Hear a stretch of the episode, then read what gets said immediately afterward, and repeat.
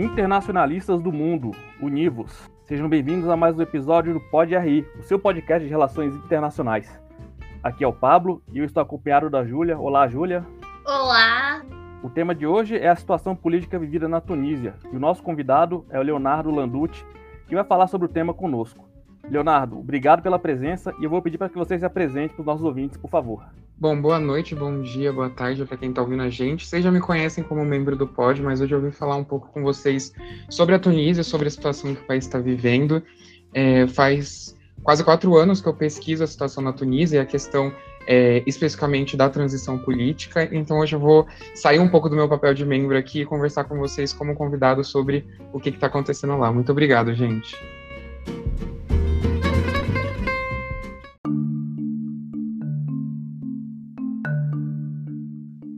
Vamos aqui para algumas informações básicas sobre a Tunísia, para quem não acompanha muito. A Tunísia é um país localizado no norte da África, entre a Argélia e a Líbia, e é banhada pelo mar Mediterrâneo. O país tem mais de 12 milhões de habitantes, sua capital é Tunis e o árabe é a língua oficial.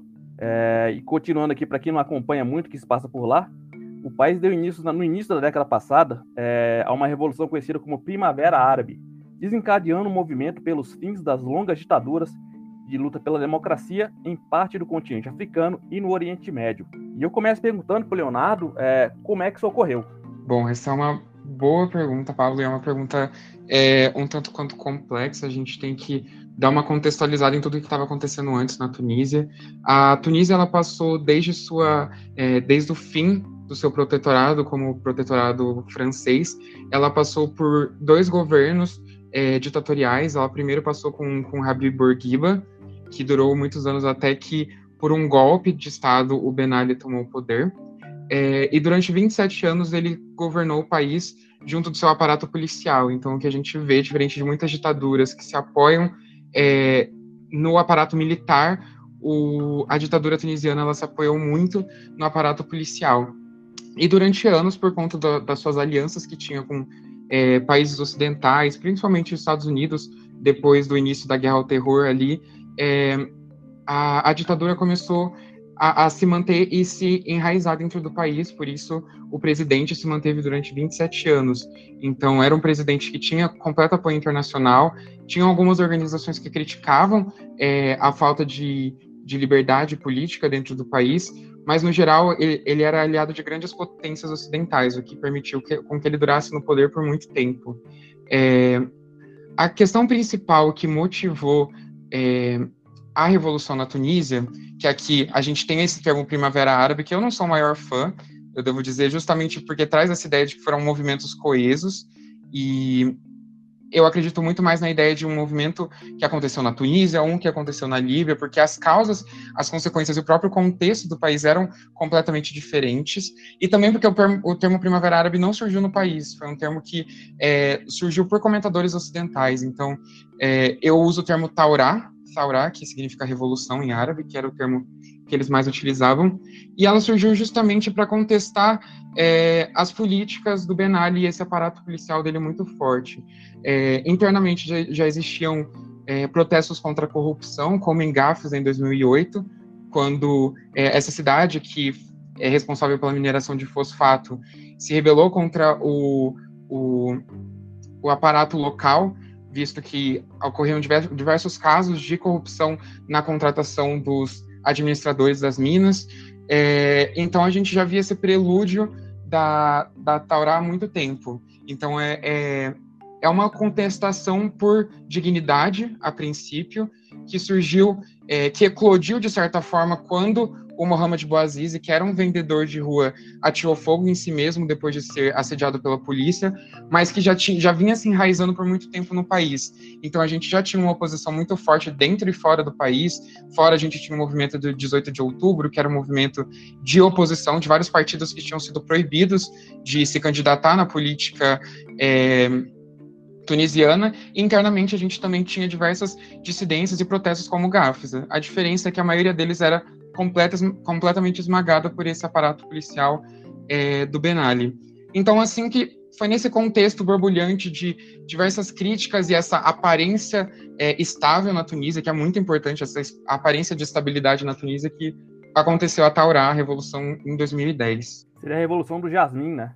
Sim, sim. Eles usavam muito a Revolução do Jasmim, é, Taurá, que é a Revolução em Árabe. Então, é, a ideia do Primavera Árabe, o próprio termo já tinha sido usado antes, é, depois da invasão do Iraque em 2000, mais ou menos em 2005, quando estavam tendo as eleições lá, esse termo foi usado para falar ah, agora a democracia vai chegar finalmente na região, o que é um discurso completamente estereotipado. É, e aí depois ele foi abandonado por conta de todos os entraves que teve as próprias eleições e regionalmente falando. E depois ele foi trazido de volta por comentadores para falar sobre essa esperança da democracia ascender é, na região, que é, é, completamente orientalista, se a gente for parar para pensar dessa maneira essencialista de ver a, a sociedade né, da região. O que, que, se buscou, então, com essa revolução? É, além da questão democrática, a população tunisiana também estava contente, é, bem descontente, desculpe, com a situação econômica do país, com alto, o alto índice de desemprego, com a inflação, o que que isso representou de fato? Bom, a, a temática principal da revolução era a dignidade. Muita, é, a gente vê muita gente falando sobre direitos humanos, o que não não se via de fato nos slogans, não se via de fato nas manifestações. Justamente o que eles traziam era dignidade, é, carama em árabe, que eles entonavam, principalmente. Emprego era uma pauta central, por conta da grande, da grande quantidade de população jovem que estava desempregada, mesmo tendo uma formação superior.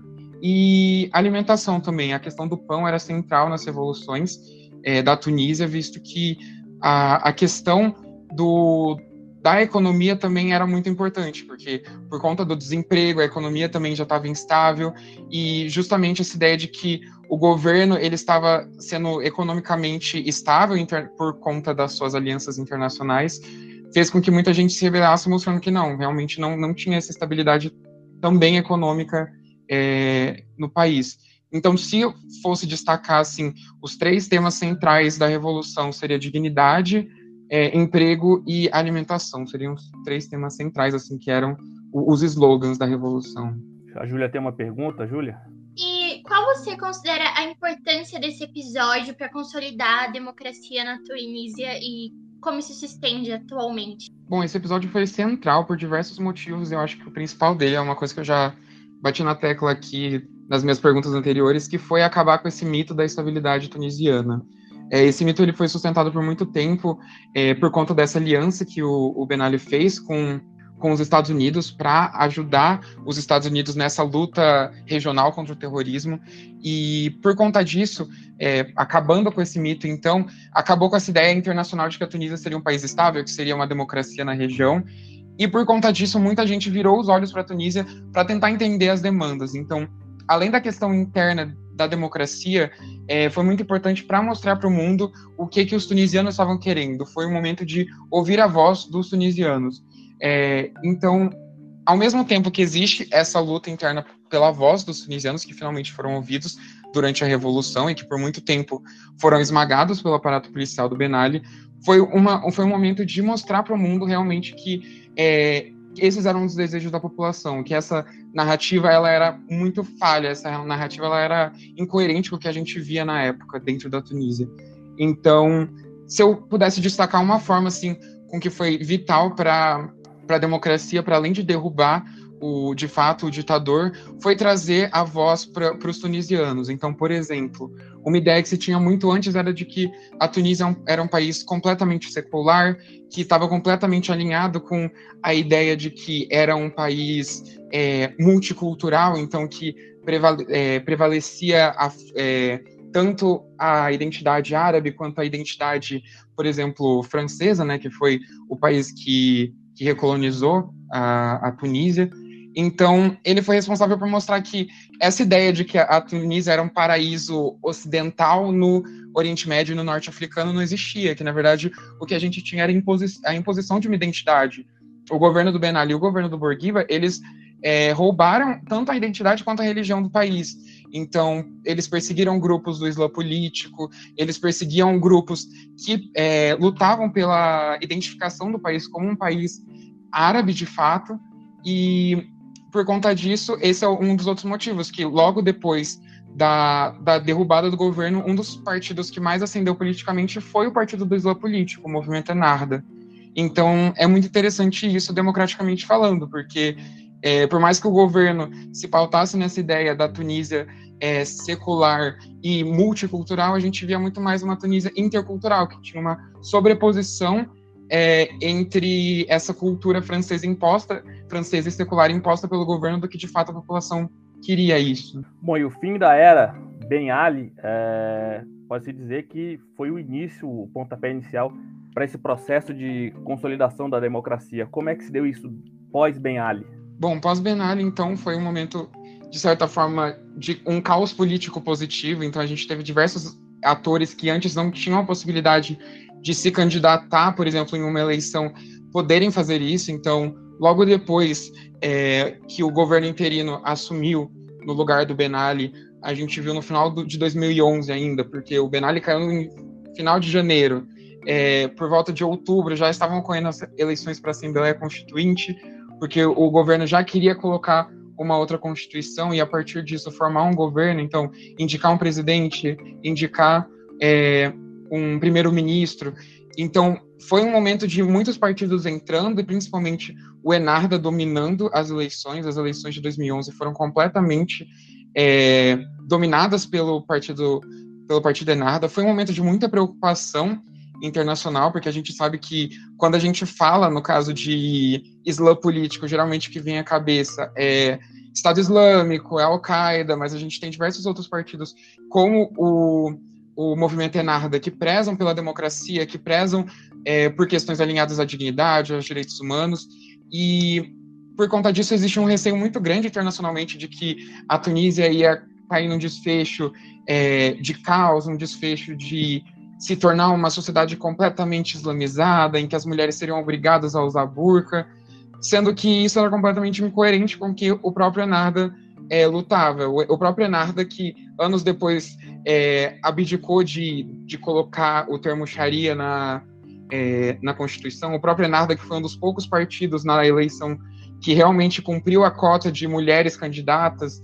Então, a gente vê um, uma Tunísia muito dividida ainda, é, em qual identidade seguir, mas que a maioria da população, de fato, é, deu esse voto de confiança para o Enarda ali em 2011. Então, foi um período caótico, mas um período de entrada muito grande de, de novas ideias, de, de um fluxo muito grande de uma Tunísia que estava cada vez mais querendo que sua voz fosse ouvida.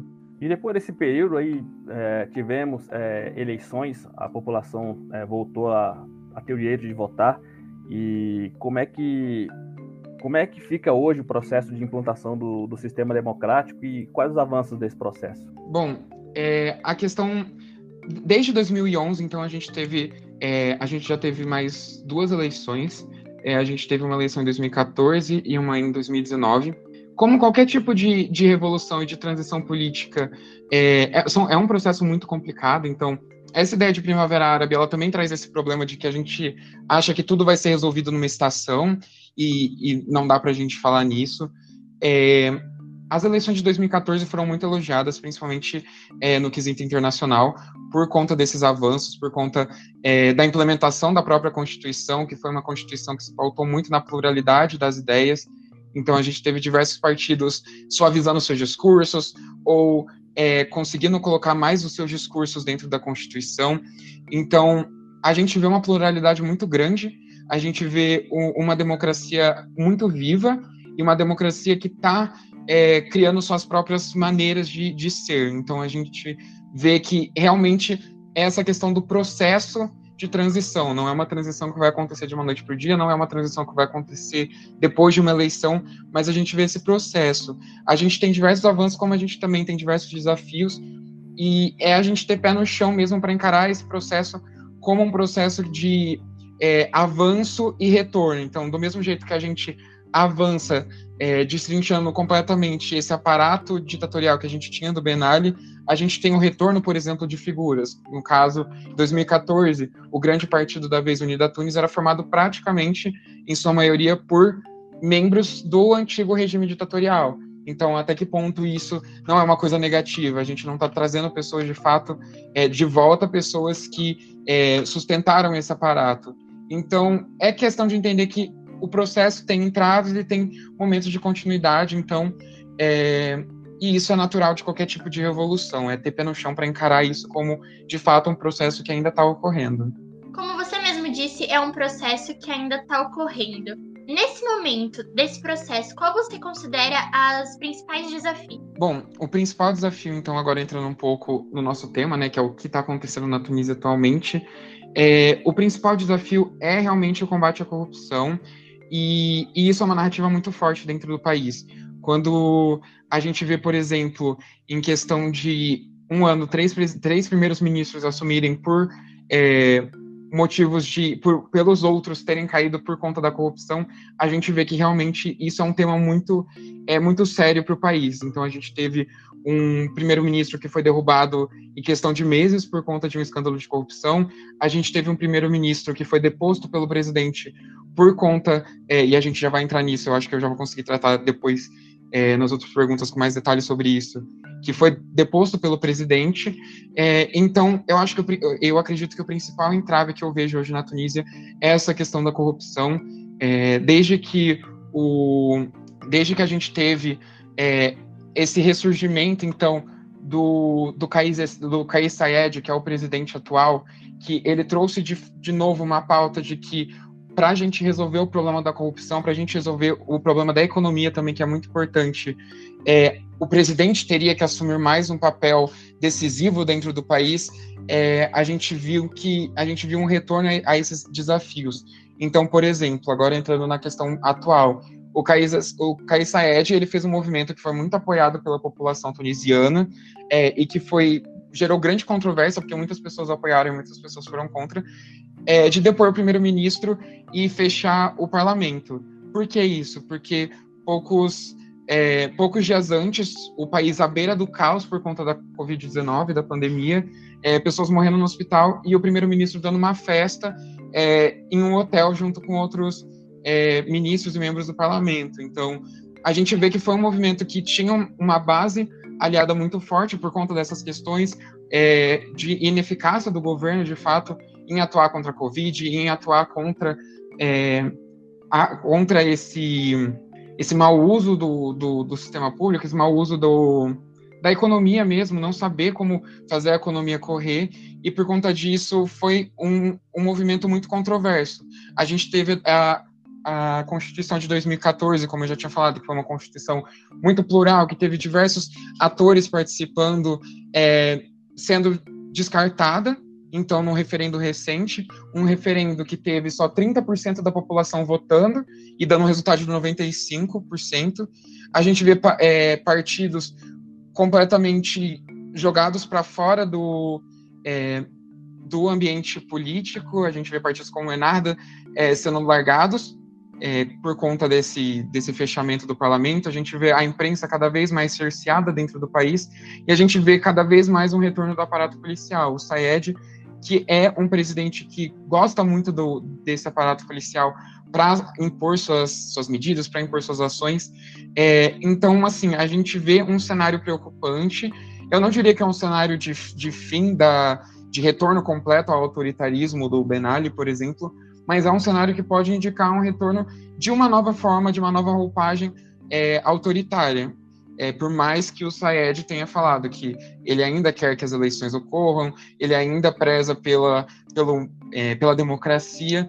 Então, é tudo uma questão, eu acredito, de acompanhar é, tudo o que está acontecendo. Bom, o, Saed, ele sempre, quando ele assumiu, ali nos primeiros, início do seu governo, né, ele sempre pregou, ele sempre vinha com esse discurso de democracia, de liberdade de imprensa e de outras medidas que poderiam significar um avanço para a democracia da Tunísia, mas recentemente é, é, nós temos, nós tivemos uma crise política e, e algumas medidas autoritárias é, que ele tomou recentemente.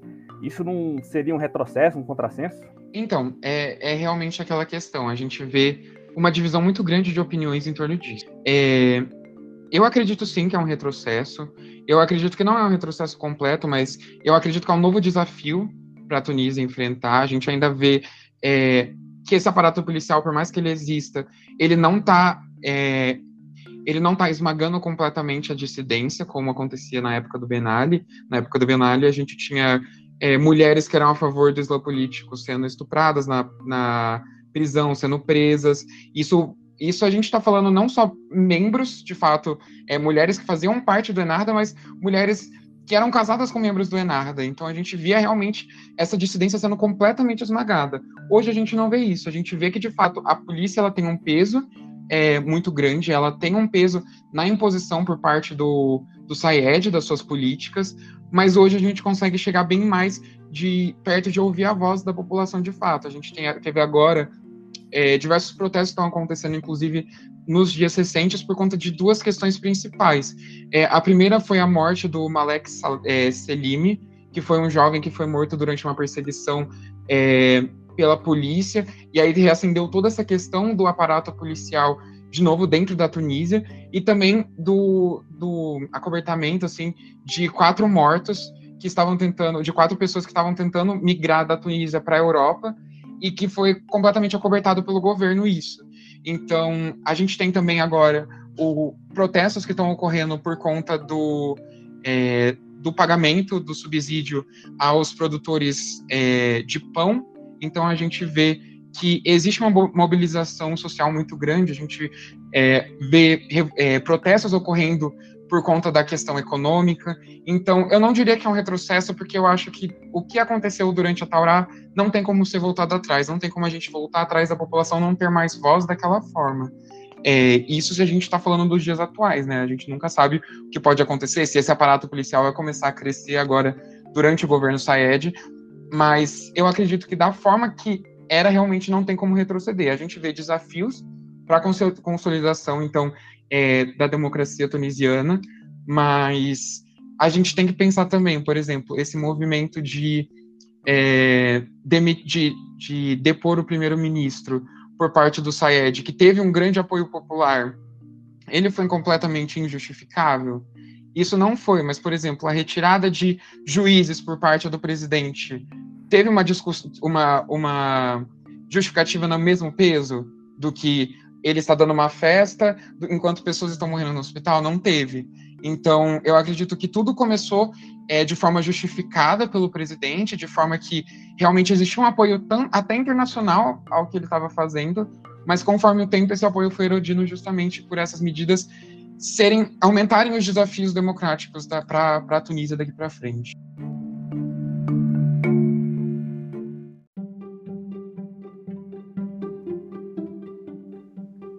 Relação a, ao início aí da Revolução do Jasmim, esse movimento surgiu na Tunísia, é, esperou-se um efeito é, também, é, esperou-se que o efeito se estendesse a, aos outros países árabes, que também é, vinham sofrendo de longas ditaduras e, e, também um pouco de liberdade de expressão cerceada e uma série de outros problemas mas é, esse efeito não, não surtiu nos outros países. É, seria essa questão da peculiaridade de cada país? Cada país tem uma situação?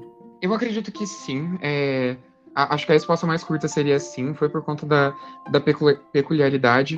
Mas eu acho que a questão central também que a gente tem que parar para pensar é, é, nos interesses internacionais.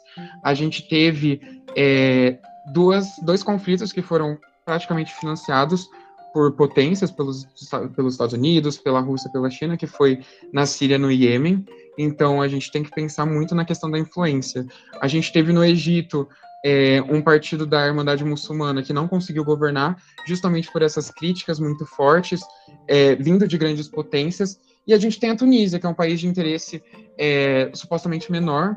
Então, é um país que, além de ter um tamanho menor do que esses outros, ele tem um interesse é, econômico também reduzido, ele não é de grande interesse, o foco central da economia é turismo, é, é extração de fosfato, então a gente não tem um interesse muito grande no país. É, eu não diria só nem por conta dessas peculiaridades, eu incluiria elas também.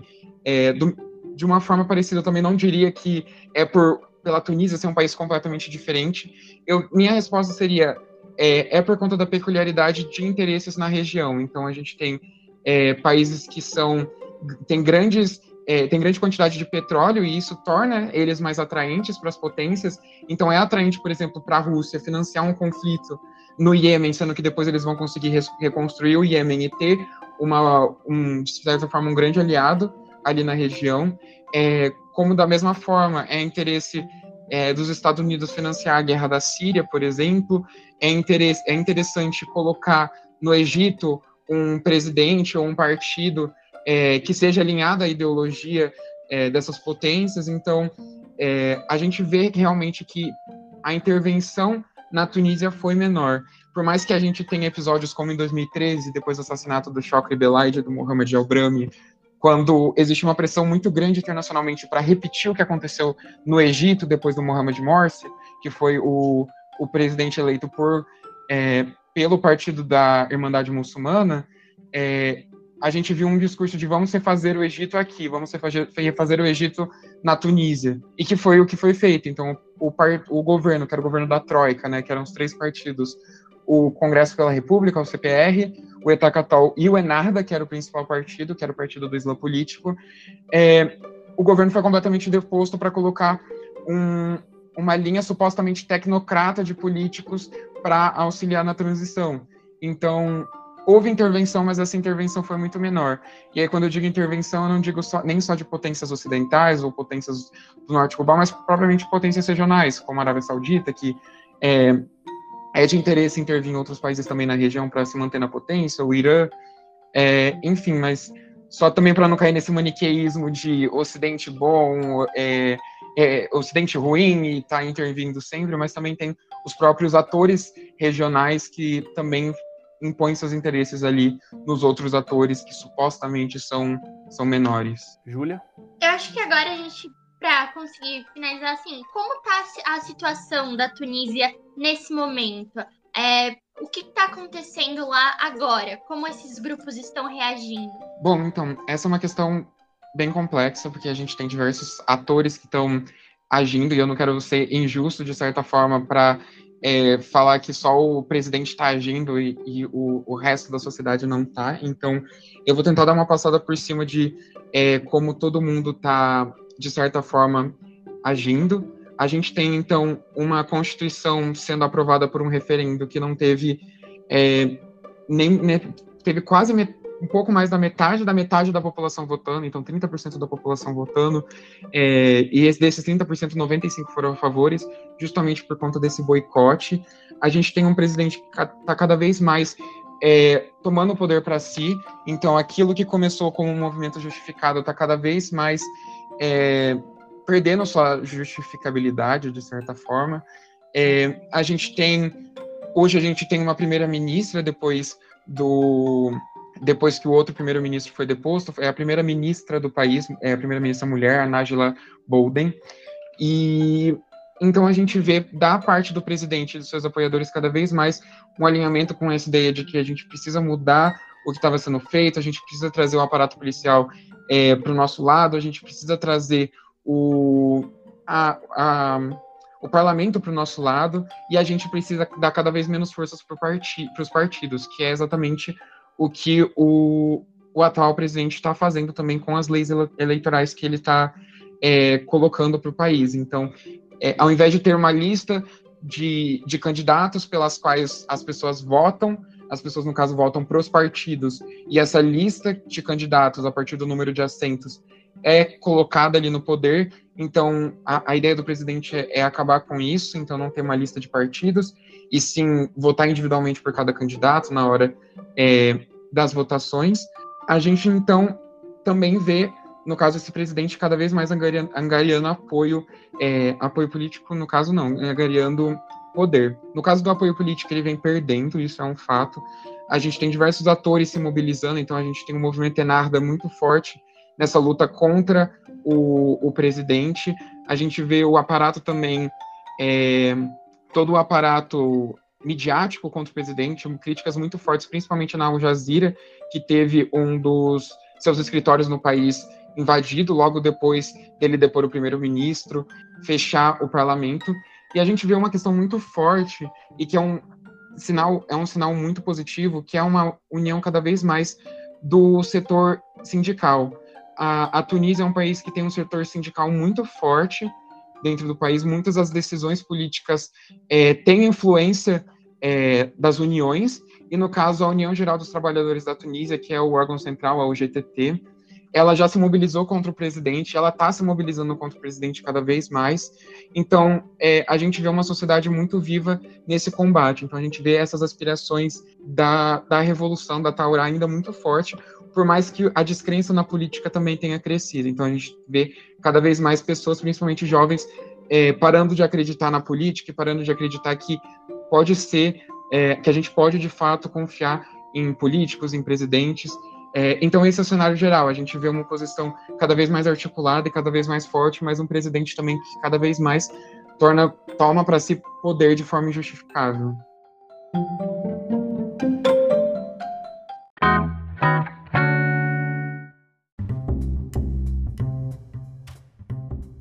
Bom, indo para o final do nosso debate, eu quero agradecer a Júlia pela parceria de hoje, pelo companheirismo. Júlia.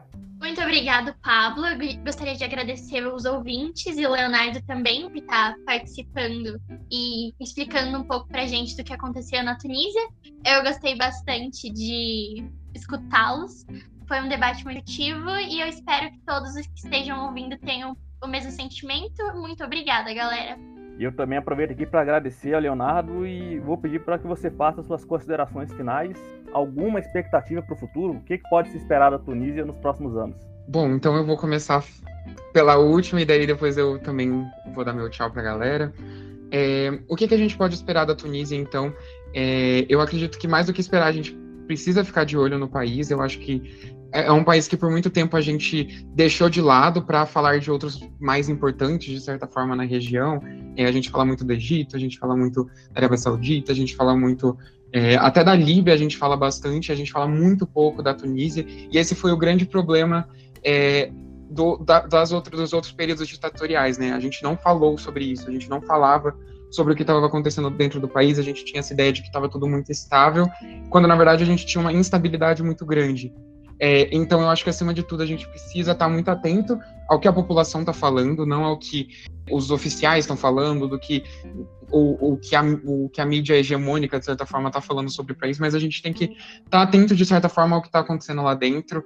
É, é, um país que é muito importante para a região, é um país que, por muito tempo, foi é, teve sua voz negada, então eu acho que para o futuro aí, para nosso papel como é, pessoas que estão de fora assistindo, é de fato assistir ao que está acontecendo e se mobilizar, trazendo a voz das pessoas da Tunísia para o holofote, então falar do que está acontecendo lá de fato.